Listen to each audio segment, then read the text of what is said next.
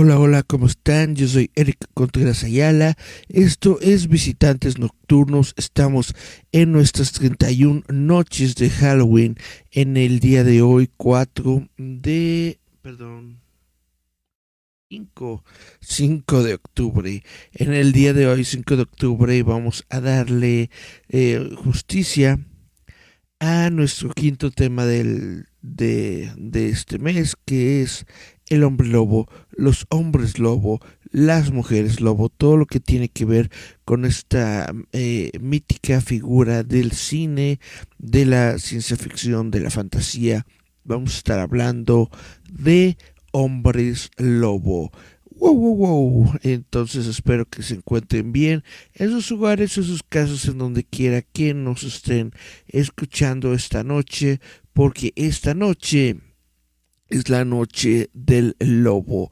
Cari Santiago dice presente en los comentarios. Hola Cari Santiago, gracias por estar aquí. Dice buenas noches. Buenas noches, Cari. Pues vamos a darle comienzo al tema de esta noche vamos a hablar justamente sobre la película de El hombre lobo. El hombre lobo es una película de terror estadounidense del año 1941 que fue escrita por Kurt Siodmak y producida y dirigida por George Wagner. Esta película está protagonizada ni más ni menos que por Lon Chaney Jr. en el papel principal Claude Rains, eh, Warren William, Ralph Bellamy, Patrick Knowles, Bela Lugosi, Evelyn Ankles y María Auspeskaya también están en papeles secundarios. El personaje del ha tenido una gran influencia en las representaciones de Hollywood de la leyenda del hombre lobo. La película es la segunda película de hombres lobo de la Universal Pictures. Eh, fue precedida seis años antes por una película llamada Werewolf of London del año 1935. Sin embargo, esta fue menos eh, exitosa comercialmente. Esta película entonces forma parte de los monstruos de Universal y es de un gran reconocimiento eh, cinematográfico por su producción. Eh, obviamente estamos hablando de nuevo de Lon Chaney Jr. Lon Chaney Jr. ha estado muy presente dentro de esas películas como uno de los actores que justamente ha estado interpretando diferentes papeles, sobre todo en las secuelas de este género de monstruos de la Universal. Después del éxito de esta película, Lon Chaney Jr. repetiría su papel clásico del hombre lobo en cuatro secuelas comenzando con Frankenstein, conoce al hombre lobo de 1943, muy buena película, ya les había comentado de esta, originalmente mencionado en las películas como Creighton Cheney. Eh, a partir de esta película fue eh, acreditado como Lord Cheney Jr. y desde 1935 eh, comenzando con Wolfman porque es, vaya, el nombre de su padre el nombre de su padre, Lon Chaney, era eh, un nombre muy famoso. Y entonces eh, se le pidió a Chaney que utilizara el nombre de su padre tanto en homenaje como para obviamente eh, utilizarlo dentro de la dentro de la mercadotecnia de la película. Era mucho más sencillo eh, pensar, ¿no? Oh, es el hijo de Lon Chaney, la leyenda sigue viva, ¿no? Una cosa así. Entonces, eh, como había recién fallecido Lon Chaney, se le pidió que eh, Creighton utilizara el nombre de Lon Chaney Jr. y así surgió su nueva leyenda. Chaney tenía ascendencia inglesa, francesa e irlandesa. Su carrera en cine y televisión abarcó cuatro décadas, de 1931 a 1971. Ahora, algo muy interesante sobre las películas de eh, Hombres Lobo es la transformación que sufre el personaje, justamente cómo lo vemos pasar de un ser humano a un hombre lobo. Y sin embargo en esta película Cheney no sufrió una transformación facial en pantalla de hombre lobo eh, eh, en la película original como se muestra en todas las secuelas. Los maquillajes progresivos de disolución de vuelta se vieron solamente en los últimos 10 minutos y se presentaron discretamente. En esta primera película la transformación es eh, diferente. Larry se quita los zapatos, los calcetines y entonces se ve cómo sus pies empiezan a volver peludos y se convierten en enormes patas, que esta fue cortesía de unas botas hechas de gomadura cubiertas de pelo de Jack. En la escena final, el hombre lobo regresa gradualmente a la forma humana de Larry Talbot, pero es a través de la técnica estándar, así de yun, yun, yun, yun. Hay muchas historias sobre maquillaje y transformación que se han vuelto legendarias, pero en su mayoría son apócrifas. La transformación de Cheney en el hombre lobo fue ciertamente laboriosa. La totalidad del maquillaje tardó de 5 o 6 horas en aplicarse y una hora en retirarse. Jack Pierce diseñó este maquillaje inicialmente para Henry Hall en la película anterior The Werewolf of London de 1935, pero Hall argumentó que el disfraz no tenía sentido dentro de la trama, ya que los personajes debían reconocer al Dr. Lenton, incluso en su forma de hombre lobo. Se le ordenó entonces a Pierce, a Jack Pierce, que diseñara una segunda versión que dejara más reconocible el monstruo de Hall y Pierce luego recicló su diseño original, que es este, para la película de 1941. Cheney afirmó que se ve obligado a sentarse inmóvil durante unas dos horas mientras las escenas se filmaban cuadro por cuadro. En ocasiones afirmó que lo dejaron sentado mientras la tripulación hacía una pausa para almorzar y también se mostró esquivo acerca de usar el baño. Cheney incluso dijo que los especialistas en efectos especiales clavaron diminutas uñas de acabado en la piel de los costados de sus manos para que permanecieran inmóviles durante los primeros planos. Sin embargo, puede haber algo de exageración involucrada. Los registros del estudio indican que durante la filmación de Abbott y Costello conocen a Frankenstein de 1948 todo el equipo, incluso Cheney, se tomó un descanso de dos horas durante la filmación de la transformación y filmó el resto de la escena más tarde ese día. Aunque este ya es un eh, maquillaje diferente que era hecho por el Bob Westmore, quien había rediseñado y simplificado eh, el maquillaje de Abbott y Costello sobre el maquillaje original de Jack Pierce. Lo que sucedió fue que se hizo un molde de yeso para mantener su cabeza quieta mientras se fotografiaba su imagen y se dibujaba su contorno en paneles de vidrio frente a la cámara. Luego, Cheney fue al departamento de maquillador Jack Pierce, donde Pierce, usando pintura grasa, un aparato para el hocico de goma y una serie de pelucas, pegó capas de pelo de Jack en la cara de Cheney. Luego Cheney volvía al set se alineaba utilizando los paneles de vidrio como referencia y se filmaban varios pies de película. Cheney volvió al departamento de maquillaje, se aplicaba una nueva capa para mostrar que la transformación era más avanzada y así sucesivamente. Esto se hizo una media docena de veces. La transformación de disolución del regazo de Talbot en la pantalla ocurrió solo unos segundos, mientras que la de Cheney tomó casi dos horas. Y bueno, eh, el legado. ¿Cuál es el legado del hombre lobo eh, dentro de los monstruos de Universal? Es de que eh, John Cheney Jr. es el único que interpretó eh, el, mismo papel durante todas sus películas. Él estaba muy orgulloso de esto, declarando con frecuencia en entrevistas que el hombre lobo era su bebé. El hombre lobo figura en el libro de referencias de películas de mil películas que debes ver antes de morir, que afirma que la película siendo siendo la versión más reconocible y apreciada del mito del hombre lobo. El hombre lobo es uno de los tres monstruos de primer nivel de Universal Studios que no tuvo una fuente literaria directa. Como, se, como recordarán, Nosferatu Drácula tiene la novela de Bram Stoker. Eh, Frankenstein tiene la novela de, de Mary Shelley. Eh, la momia no tiene una novela.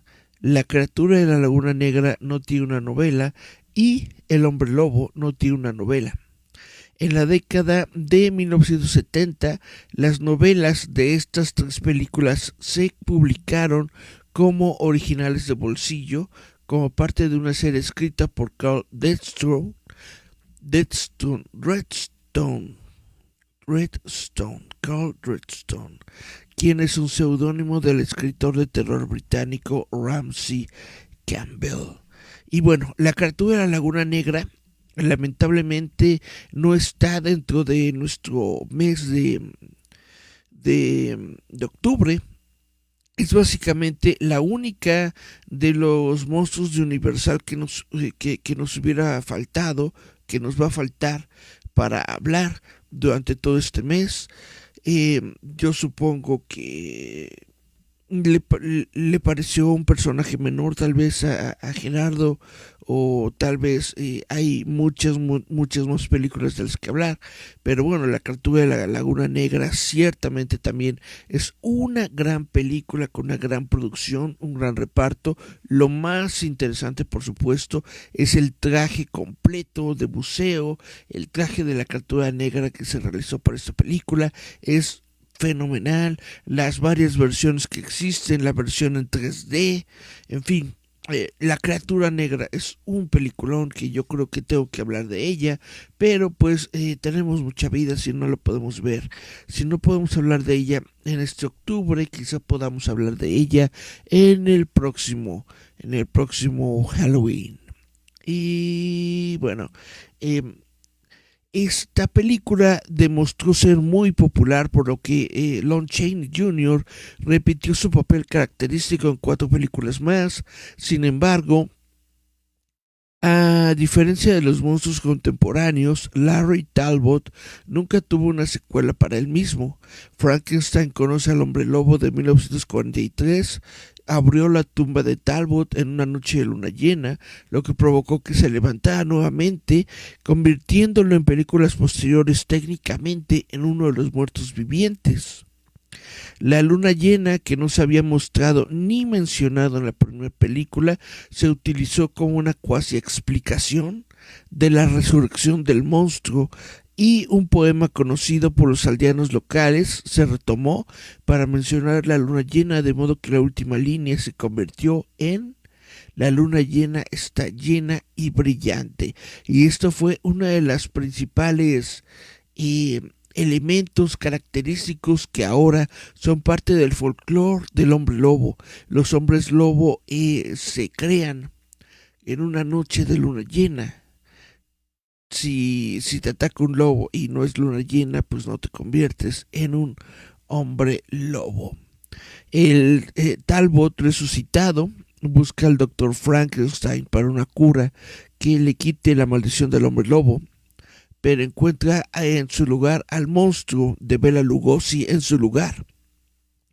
Los dos se enfrentan en el clímax, pero la pelea termina en empate cuando explota una presa y el castillo de Frankenstein se inunda. En 1944, Universal quería emparejar a Drácula y el hombre lobo con eh, el hombre lobo contra Drácula, pero esta película se canceló a favor de una nueva versión del fantasma de la ópera, de la que ya hablamos en el episodio pasado. En House of Frankenstein de 1944, Talbot resucita una vez más y se le promete una cura a través de un trasplante de cerebro, pero en su lugar lo matan a tiros con una bala de plata. Regresa sin explicación en la película House of Dracula de 1945 y finalmente se cura de su condición, pero vuelve a estar afligido en la película de comedia Aute Costello conocen a Frankenstein. En esta ocasión, el hombre lobo es una especie de héroe porque salva a Wilbur Gray, que es Luke Costello, de que Drácula, interpretado por Bela Lugosi, trasplantara su cerebro a la cabeza del nuevo monstruo de Frankenstein, interpretado por Glenn Strange. tomando al vampiro mientras se convierte en murciélago, el hombre lobo se lanza al mar desde un balcón, llevándose a Drácula con él. Bueno, vamos a hablar del remake de eh, Universal Pictures del año 2010, pero primero Vamos a revisar nuestro Facebook a ver si tenemos algunos mensajitos importantes de la bonita gente que está en nuestra audiencia. Francisco Fabián López Castillo dice, hola, buenas noches, Eli, buenas noches. ¿Cómo te va, Fabián? Juan Daniel Ruiz Otelo, ya estamos aquí. Saludos a todos los licántropos. ¿Cómo te va, Juan Daniel? Espero que bien. Eh, dice Cari Santiago, qué buen look. Y dice, está super padre tu look. Es Jasmine Flores López quien dice esto. Mm, Francisco Fabián dice, te ves genial. Francisco Fabián dice, la historia de los hombres lobo viene de la mitología griega. ¡Wow! Esto es muy interesante. Em, dice Miriam Sorel, no espantes, Eric. Y luego dice Roboto, Roboto, Roboto. Y después hay otro, dice puntito para que Eric se haga como lo o. Ah, para que se haga como lobo. Y más abajo, puntito, puntito, puntito, puntito. Y varios puntitos. Bueno. Vamos a continuar con nuestra historia. Vamos a hablar sobre la película de 2010. Em, esta es una versión que a mí me gusta bastante. No fue un gran éxito de taquilla.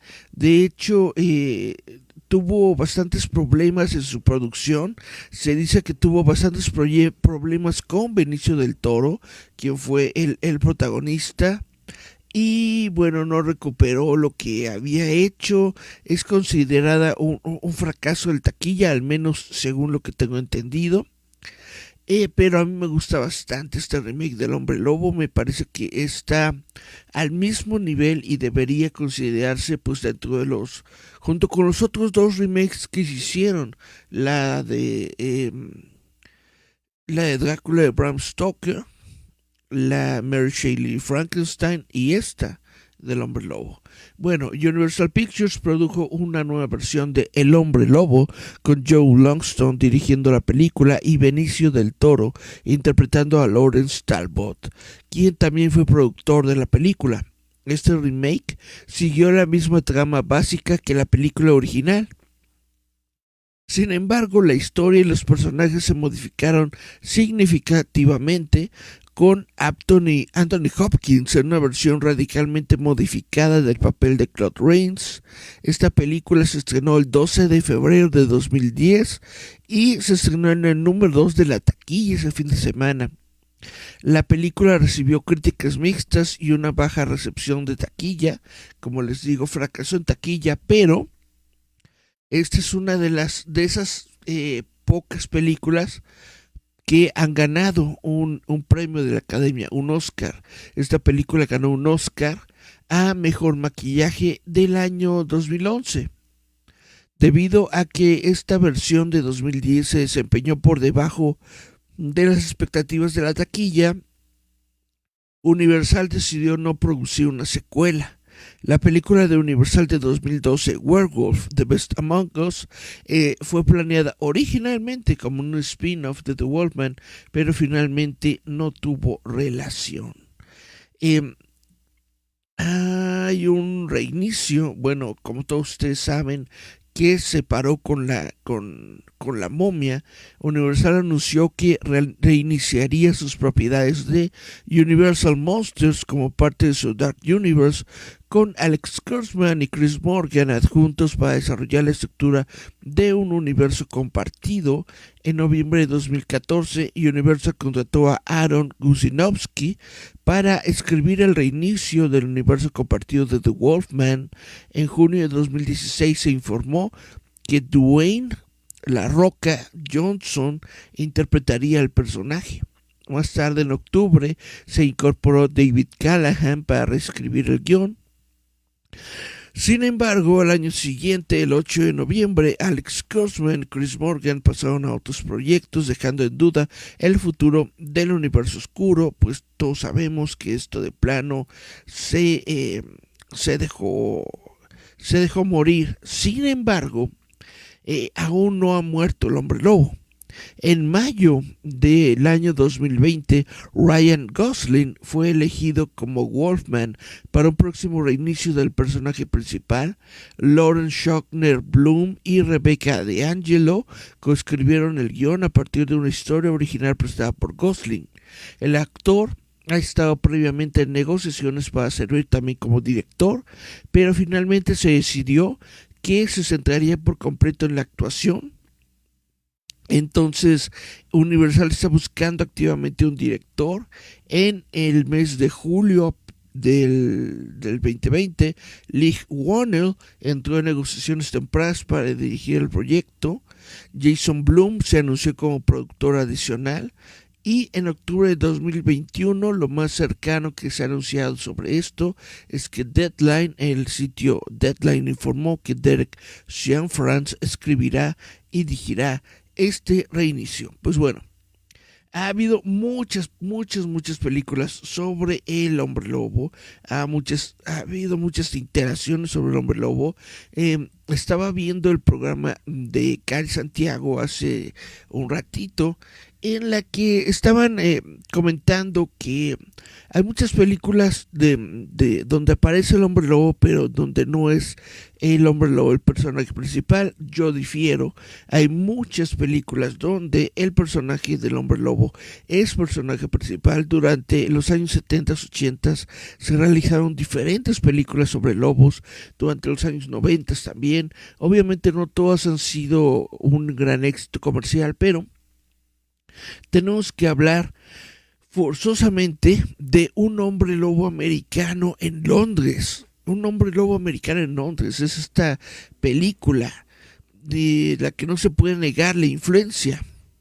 Eh, esta fue desarrollada por John Landis y tiene unos efectos especiales prácticos de horror que se consideran, eh, aunque se considera una película de terror cómica, la película contiene la escena de transformación más brutal y desgarradora de la historia del cine.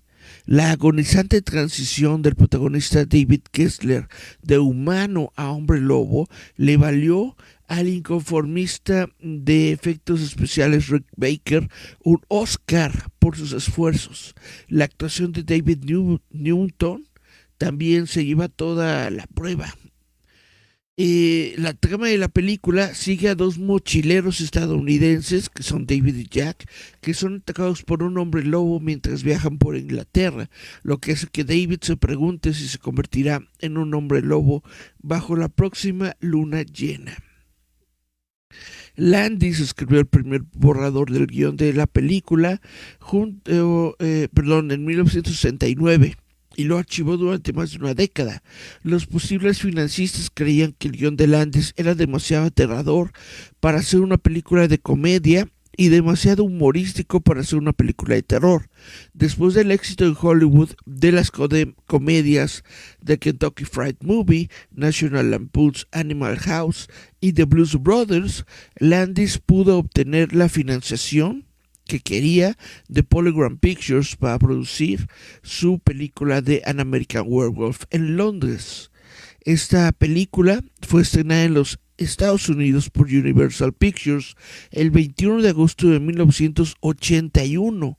Se convirtió en un éxito comercial y de crítica, ganando el premio Saturn de 1981 a la mejor película de terror, el premio de la Academia al mejor maquillaje y desde su lanzamiento se ha convertido en una película de culto. Eh, una secuela que se llama Un hombre lobo en París fue lanzada por Hollywood Pictures en el año de 1997. Realmente si no han visto esas películas, la secuela también me gustó bastante, la de Un hombre americano en París.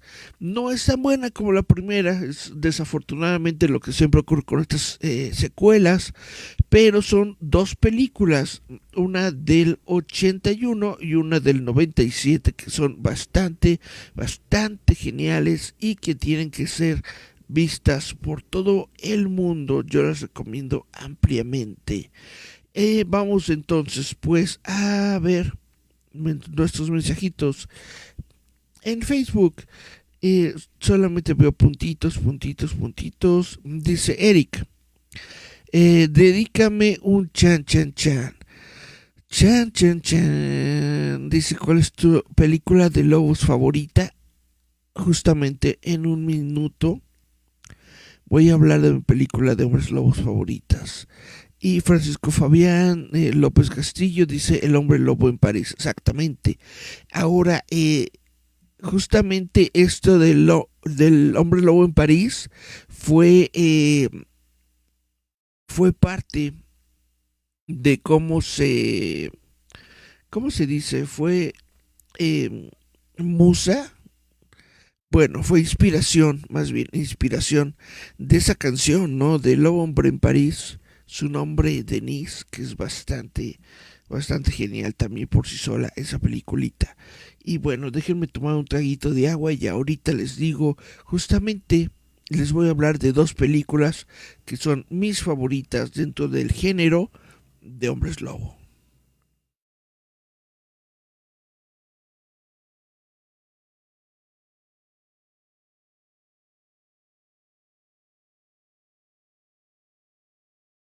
Nam, nam, nam. Perfecto. Voy a hablarles de dos películas. La primera se llama La Loba. Y ustedes probablemente no la conocen o probablemente no la hayan visto anteriormente.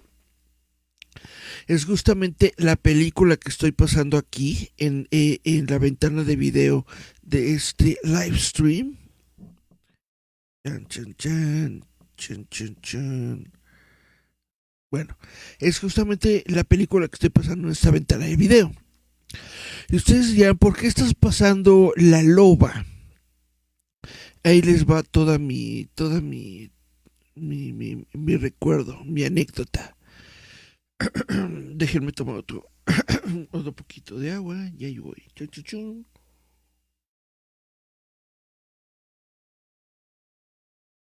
Muy bien, corría el año, ¿qué será? ¿85, 86? No, no, no. Sí, más o menos por el año 85, 86.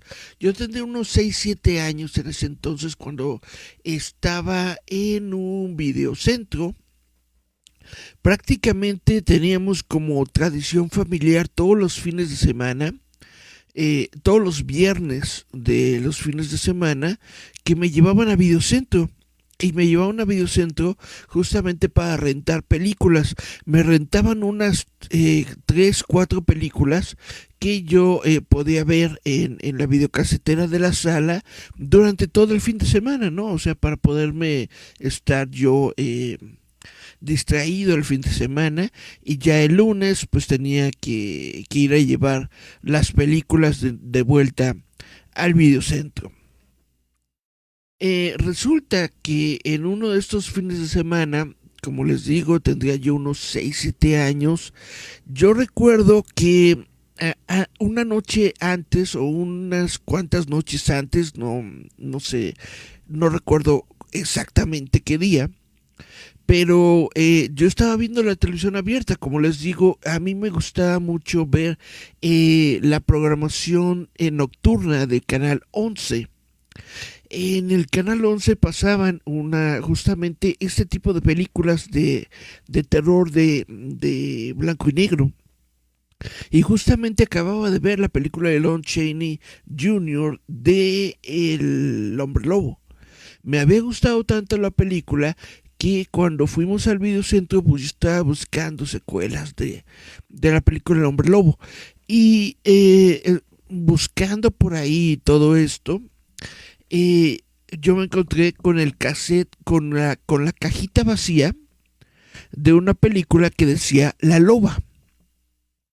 probablemente les, les, suene raro esto de la cajita vacía.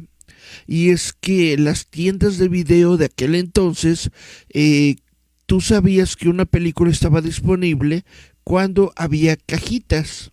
Eh, una cajita vacía significaba que la película la, la habían, vaya, les voy a poner un contexto. Las paredes del, del videocentro, del, de la tienda de video, estaban llenas de cajas. Estas cajas contenían diferentes películas. Y entonces tú ibas y tomabas la caja de la película que querías ver. ¿Ok? Cuando una caja estaba vacía, significaba que la película se la habían llevado. Cuando una caja estaba llena, obviamente significaba que todavía estaba la, la película y te la podías llevar para rentarla. Total que me encontré una caja vacía de esta película que decía La Loba. Y yo la llevé junto con, de todas formas, aunque estaba vacía, yo la llevé junto con otras cosas que también había escogido a la, a la caja, ¿no? Y pregunté, porque a veces se daba la situación de que tenían eh, otras copias. Y pregunté si tenían copias de la loba y resultó que no, que no, que no la habían eh, visto, o sea, copias, que no, que no tenían más copias, que solamente había una y pues estaba rentada y pues tenía que esperarme a que la volvieran a sacar, ¿no? Total, que eh, al siguiente fin de semana, ¿qué fue lo que hice? Fui al videocentro, fui a rentar, fui a regresar mis películas, fui a rentar otras, pero obviamente mi plan principal o a lo que yo iba era por la loba. Y la loba ya estaba rentada.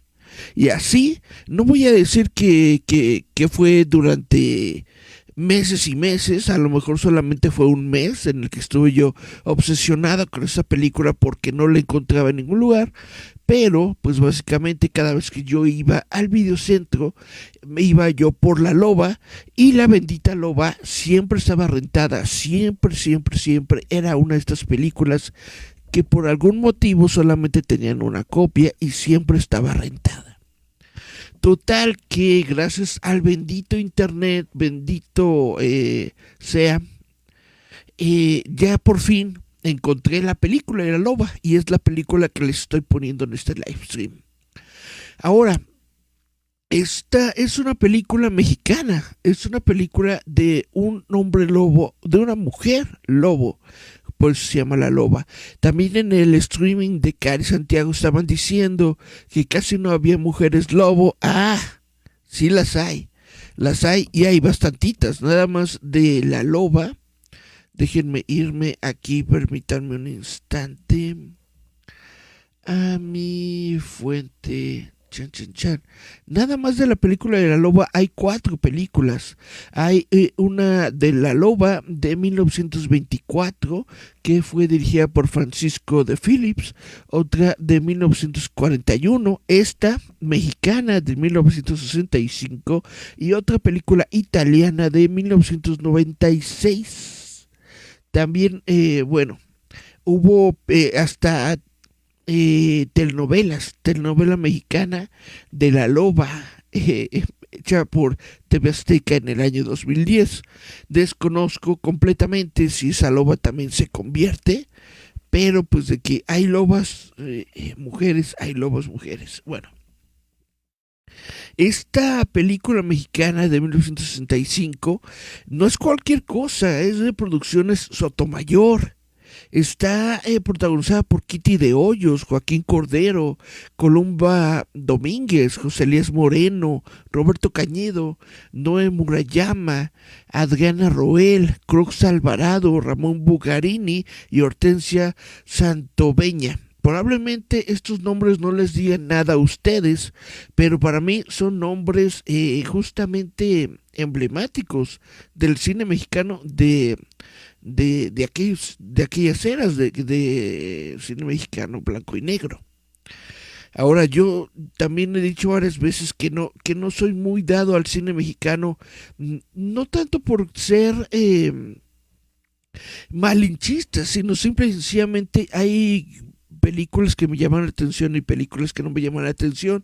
Y les tengo que ser completamente honesto, desde que yo soy niño, eh, me llama más la atención el terror, el horror, la ciencia ficción, la fantasía, que las películas normales. Por eso yo no he visto, por ejemplo, eh, estas películas de nosotros los pobres y ustedes los ricos y todo eso, porque películas de pobres y ricos hay en todas partes, pero películas de hombres lobos, de esas hay pocas. Entonces, em, la sinopsis de la loba Tres muertes en espantosas condiciones han llevado a los habitantes del pueblo a temer no solo por sus vidas, sino también por sus almas. Lisandro, un experto en licantropía, intenta averiguar lo que sucede en el pueblo. Ujaja, ñaca, ñaca. Y bueno, esa es una de mis películas favoritas, pero yo creo que la la película, y no solamente la película, sino la novela, la novela mía favorita de Hombres Lobo es Silver Bullet. No sé por qué Silver Bullet eh, se le pasó a, a, Gerardo cuando hizo su lista de películas, o quizás este, justamente lo, lo, lo enmarcó todo, ¿no? Todo, todo, todo, lo que tiene que ver con Hombres Lobo lo, lo puso para, esta, para el día de hoy. Pero Silver Bullet es eh, Balas de Plata, es una película de suspenso y terror estadounidense de 1985 basada en la novela El ciclo del hombre lobo de Stephen King del año 1983.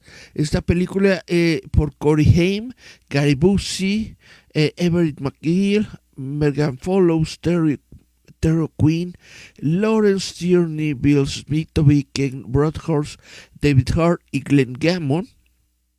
Está dirigida por Dan Atias. Fue escrita por eh, Stephen King, producida por María de Laurentiis. Esta película se considera un clásico de culto se rodó en los alrededores de Wilmington, en Carolina del Norte. El rodaje comenzó en octubre de 1984, tardó dos meses en completarse y terminó poco antes de Navidad. La novela eh, en la novela se decía que el hombre lobo gruñía con palabras casi humanas y se suponía que el hombre lobo hallaba, eh, hablaba en el guion original, aunque esto se eliminó después de una reescritura. Gary Busey sintió cierta afinidad con el personaje del tío Red y se le permitió improvisar todas sus líneas en ciertas tomas de cada escena en la que aparecía, aunque leyó las líneas tal como estaban escritas en la mayoría de las tomas. A Stephen King y Daniel Atlas le gustaron más las escenas improvisadas y decidieron incluir la mayoría de las escenas improvisadas de Bussy en el corte final de la película.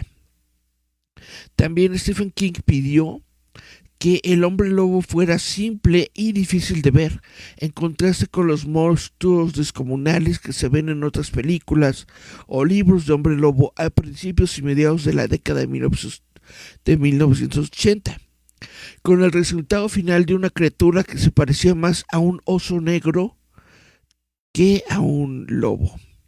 Nada más, y realmente no tenía ninguna característica de, identificación. Después de ver el diseño de Carlo Rambaldi, a pedido de King, el productor Dino de Laurentiis estaba muy descontento y exigió un cambio que tanto King como Rambaldi rechazaron. Eventualmente, la preproducción se retrasó y el director Don Coscarelli optó por comenzar a filmar las escenas sin tener un hombre lobo, sin saber qué sucedería con el traje de hombre lobo, y después de completar las escenas sin ninguna criatura y de no tener ni idea de eh, cómo se vería la criatura o qué iba a pasar con la película, Corasquelli renunció como director y entonces fue reemplazado por Atias cuando se le presionó para que cancelara la película o aceptara el diseño, De Laurentiis cedió y permitió que continuara la filmación con el traje de hombre lobo de Rambaldi. Se contrató a un eh, actor de danza moderna para realizar las acrobacias dentro del traje, pero De Laurentiis tampoco estaba contento con su actuación y exigió otro cambio. Bueno, como resultado, Everett McGill, quien interpretó al reverendo Lester Love en forma humana, terminó actuando en la mayoría de las escenas con el traje del hombre lobo y se le atribuyó el papel doble. Pues bueno, como les digo, esta película ahora es considerada como una película de culto, un clásico de culto, Silver Bullet, justamente porque el hombre, el hombre lobo se ve muy poco y cuando lo ves, lo ves prácticamente como una figura más, como un animal más, hasta que de plano ya sale en toda su gloria. Definitivamente la tienen que ver, la revelación del monstruo, eh, cómo se manifiesta, cómo está desarrollada esta película, está eh, muy buena. Y la novela de Stephen King, El ciclo del hombre lobo, wow. Hay una versión ilustrada, que es la que yo leí, es la que yo tengo. Eh, es una versión genial del ciclo del hombre lobo, donde te, te, indica mes con mes qué es lo que pasa con el hombre lobo, qué es lo que está pasando. Prácticamente es un relato sobre la luna llena cada, cada, cada mes. Y eh, obviamente la luna llena forma al monstruo y por eso podemos ver al monstruo cada, cada mes, cómo va avanzando el año. Y vemos todo un año de eh, la criatura, todo un año de el hombre lobo. Es muy, muy buena.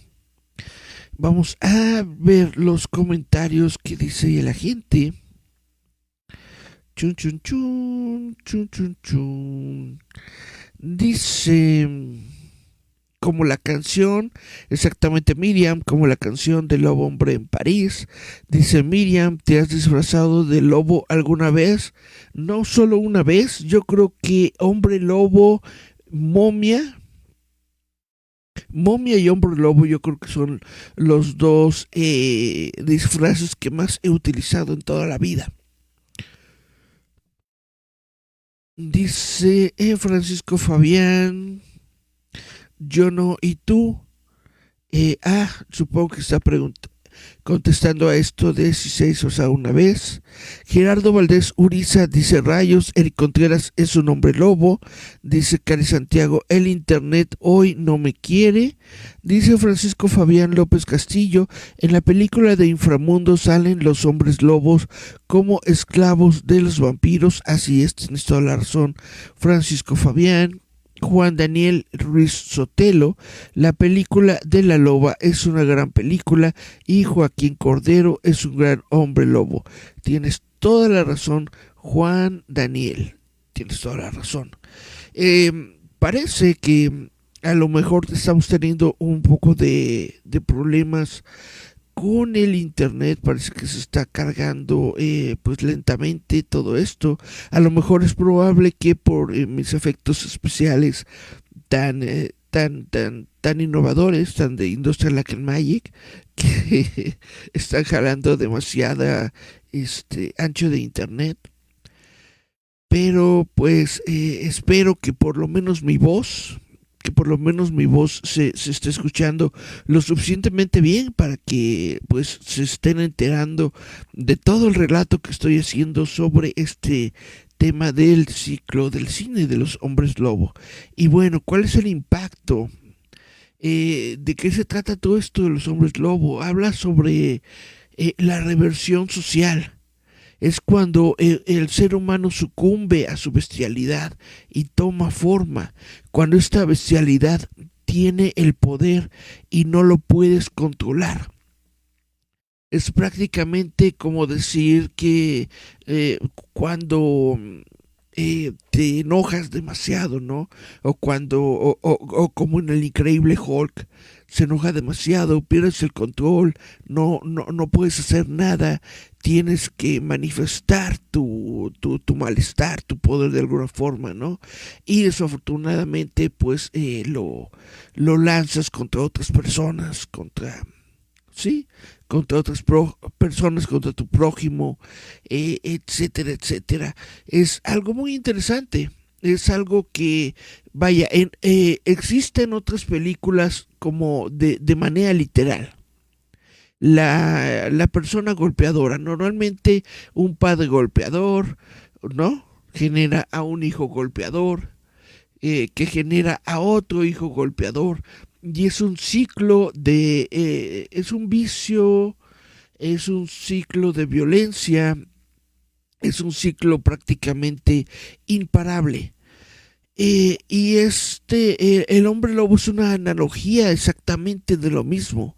El hombre lobo también es un ciclo imparable, es un ciclo de violencia que normalmente se transmite de generación en generación y también se transmite cuando tomas la vida de otro ser humano pues con violencia. Cuando un lobo o un hombre lobo toma la vida de otro ser humano con violencia a la luz de la luna llena, eh, se convierte todo esto en un ciclo imparable. Es entonces eh, la alegoría a la que estamos llegando con todo esto, a la violencia física del hombre, a la bestia que habita dentro del hombre, a ese animal que somos como como, como, género biológico, como entidad biológica, todos somos eh, animales, somos animales racionales, pero muchas veces dejamos que esa racionalidad esté detrás, no dejamos que esa racionalidad esté al frente de nuestras caras, de lo que hacemos, de lo que nosotros quizás deberíamos ser como personas. Y pues esto es por lo que él la figura, la criatura, la imagen del hombre lobo tiene tanto significado. Al menos tiene significado para mí, porque, bueno, no, voy a contar eso. En fin, em, este es em, el último, si no estoy eh, equivocado, este es el último de las criaturas clásicas, este es el último de los monstruos clásicos que tenemos para este mes de octubre en eh, las noches de visitantes nocturnos. Déjenme checar la lista oficial de películas de este mes de octubre. Vamos a ver que para el día de mañana vamos a tener ni más ni menos que Chan, chan, chan, chan. A El Exorcista. Mañana vamos a hablar de El Exorcista, película clásica del año 1973. Entonces, esto es correcto, como les digo, este fue el último monstruo del que vamos a hablar eh, de estos, de estos monstruos clásicos de Universal Pictures que son tan, tan, tan eh, geniales, tan agradables para mí, tan eh, eh, eh, encomiables para mí. Me gustan, me gustan mucho estas películas de los monstruos de la Universal Pictures. Me gustan mucho estas películas blanco y negro, clásicas de monstruos. Por eso justamente este programa de visitantes nocturnos yo lo filmo en glorioso blanco y negro por como una especie de homenaje a todas estas películas de los años 20, 30, incluso 40. Y bueno, como les estaba comentando, eh, la última gran criatura del Universal se dejó de lado, que es eh, la criatura de la Laguna Negra, el monstruo de la Laguna Negra, pero pues ya estaremos platicando de él. Yo creo que si, si me da tiempo, terminando los 31 noches de Halloween, Imagínense, ¿qué tal les parecería el 1 de noviembre hacer como un eh, programa especial? 1 de noviembre, ya no es Halloween, ahora es Día de Muertos, pero quizás podamos eh, aplazar un poco más el Halloween y hacer una noche especial en donde hablemos de la criatura, la criatura de la Laguna Negra. ¿Qué opinan ustedes? Déjenme sus comentarios si es que todavía me están escuchando, si es que la transmisión no se ha parado por completo, si es que todavía hay alguien por ahí viendo. ¿Qué opinarían de hacer el 1 de noviembre el Día de la Criatura Negra? Por lo pronto, pues les vuelvo a avisar, les vuelvo a recordar que a partir de mañana vamos a eh, comenzar con cine ya de ya de otros géneros, ya de otros años, ya de otras épocas, de los 70s, de los 80s, de los 90s. Vamos a comenzar con El Exorcista. Esta película de William Peter Blatty que se convirtió en un eh, parteaguas del género que tiene a muchos estresados desde hace muchos, muchos años, que para mí no es considerada como una película de mucho terror, de mucho, o que me haya causado mucho miedo, pero sí es una película emblemática de la que se tiene que hablar por las actuaciones, por el maquillaje, por la producción, por la novela, vaya, por muchos, muchos elementos. El exorcista definitivamente es una película de culto, de terror, de la que tenemos que hablar. Entonces, esto hasta el momento sigue siendo visitantes nocturnos. Yo soy el Contreras Vamos a ver si no tenemos algún eh, mensajito eh, final. Y veo que no, al menos en, en mi Facebook, que mi Facebook se ve como que está medio, medio pasmado. El último mensaje que tengo es de Juan Daniel Ruiz Otelo. Permítanme hacer, hacer un refresh de Facebook. A ver si con esto eh, puedo ver más mensajes. Mientras hacemos este refresh, vamos a permitirnos tomar un poquito de agua.